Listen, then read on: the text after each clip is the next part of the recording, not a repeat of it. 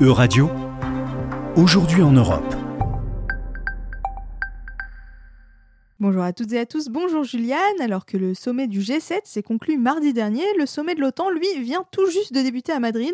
Une réunion aux grandes ambitions, puisque l'Alliance transatlantique souhaite redéfinir sa stratégie pour la décennie à venir. Bonjour à tous, bonjour Laura. Oui, le marathon des sommets continue pour les dirigeants occidentaux réunis de mardi à jeudi à Madrid pour ce sommet de l'Alliance atlantique. L'OTAN compte préparer sa plus grande mise à niveau depuis la fin de la guerre froide, au programme notamment l'augmentation du nombre de ses forces opérationnelles à plus de 300 000 militaires des annonces faites par le secrétaire général Jens Stoltenberg lundi dernier. Une mise à niveau en réaction bien sûr à la guerre en Ukraine qui fait encore rage. Oui, Laura, à ce sujet, les membres de l'OTAN souhaitent convenir d'un programme d'assistance complet à l'Ukraine pour l'aider à faire respecter son droit à la légitime défense. Les États membres ont de plus réitéré leur soutien inconditionnel à l'Ukraine alors que les frappes de l'armée russe continuent de s'abattre sur le territoire. Un élargissement des effectifs qui doit garantir la sécurité territoriale des États membres. Effectivement, Laura, une demande d'ailleurs explicitement soutenue par les dirigeants espagnols qui espèrent que ce nouveau concept stratégique de l'Alliance protège les territoires africains de l'Espagne, les enclaves de la Ceuta et de Melilla. Cependant, le traité de l'Alliance précise qu'il couvre uniquement les territoires des pays membres en Europe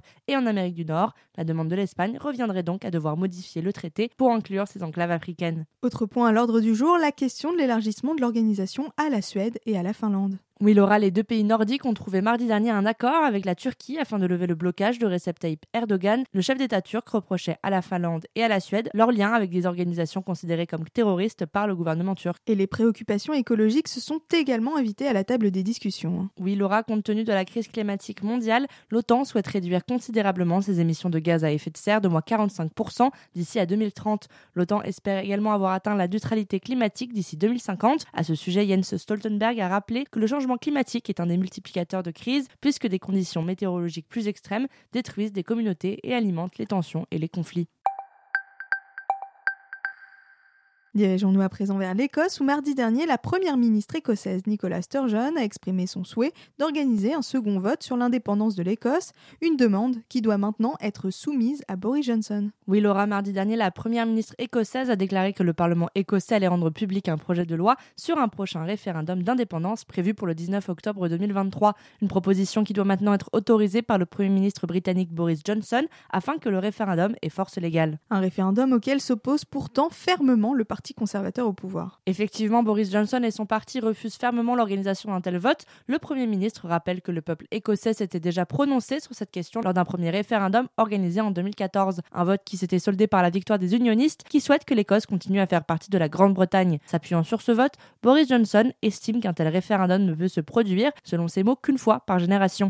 Lors du G7, il a également réitéré son attachement à l'unité du Royaume-Uni, déclarant Nous pensons que notre plan pour une économie plus forte fonctionne mieux lorsque le Royaume-Uni est uni que lorsqu'il ne l'est pas. Et pourquoi Nicola Sturgeon appelle-t-elle à l'organisation d'un second vote aujourd'hui, euh, Juliane? Eh bien, Laura, selon le parti au pouvoir en Écosse, le SNP, le Brexit a changé la donne. Pour rappel, 62% des Écossais s'étaient opposés au vote sur le Brexit. L'objectif du SNP est que l'Écosse rejoigne l'Union européenne en tant qu'État indépendant. La première ministre écossaise refuse en effet que la démocratie écossaise soit prisonnière de Boris Johnson ou de n'importe quel Premier ministre et appelle au droit à l'autodétermination du peuple écossais. Le SNP, dont fait partie euh, la première ministre écossaise, représente en effet le principal parti indépendantiste en Écosse. Oui, Laura, l'année dernière, le parti de Nicola Sturgeon a d'ailleurs remporté les élections législatives par une victoire écrasante, notamment grâce à la promesse d'organiser un nouveau référendum d'indépendance.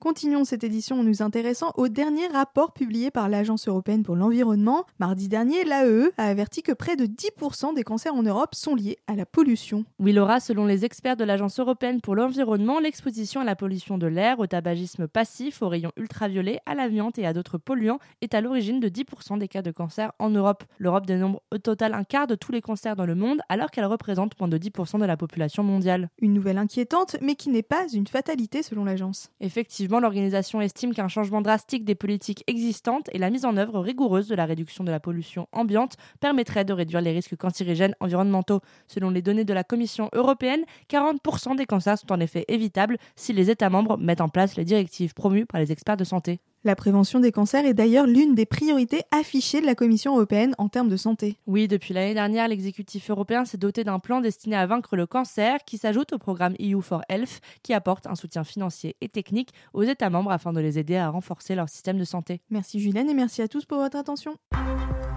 C'était Aujourd'hui en Europe. À retrouver sur euradio.fr.